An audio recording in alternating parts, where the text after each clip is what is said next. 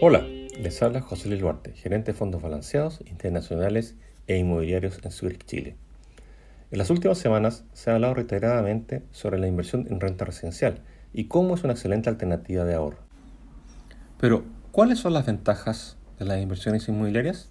Primero, aún existe una baja participación de los edificios multifamily en la renta residencial en nuestro país, representando solo el 1% de los arriendos, mientras que en otros países es muchísimo más alto, por lo cual hay un gran espacio para crecer en este mercado.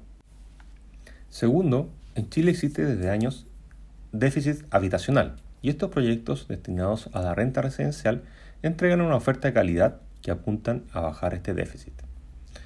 Tercero, actualmente los potenciales arrendatarios han aumentado la demanda por departamentos que privilegian la ubicación, conectividad y acceso a servicios como también la vida en comunidad por sobre el tamaño, por lo que este tipo de departamentos de renta residencial son una buena opción para vivir. En un punto muy relacionado al anterior, me gustaría comentar brevemente sobre el escenario futuro del mercado inmobiliario residencial. Tanto por cambios sociales y los provocados por la pandemia en los dos últimos años, el mercado residencial está en transición. Se observarán mayores superficies destinadas al teletrabajo, como también será la necesidad y exigencia de contar con alta calidad y confort dentro de las viviendas porque se pasará más tiempo en ellas estudiando y o trabajando.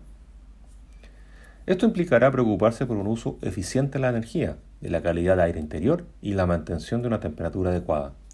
Estándares que se logran utilizando los materiales y la tecnología adecuadas para alcanzarlos. Estas características serán claves al momento de elegir una vivienda tanto para compra y o arriendo. En este punto es donde la calificación energética es relevante para poder tomar una buena decisión. Con respecto al anterior, el 8 de febrero de 2021 se promulgó la Ley 21.305, denominada Ley de Eficiencia Energética, y que será obligatoria para viviendas en un máximo de 24 meses a contar de su promulgación.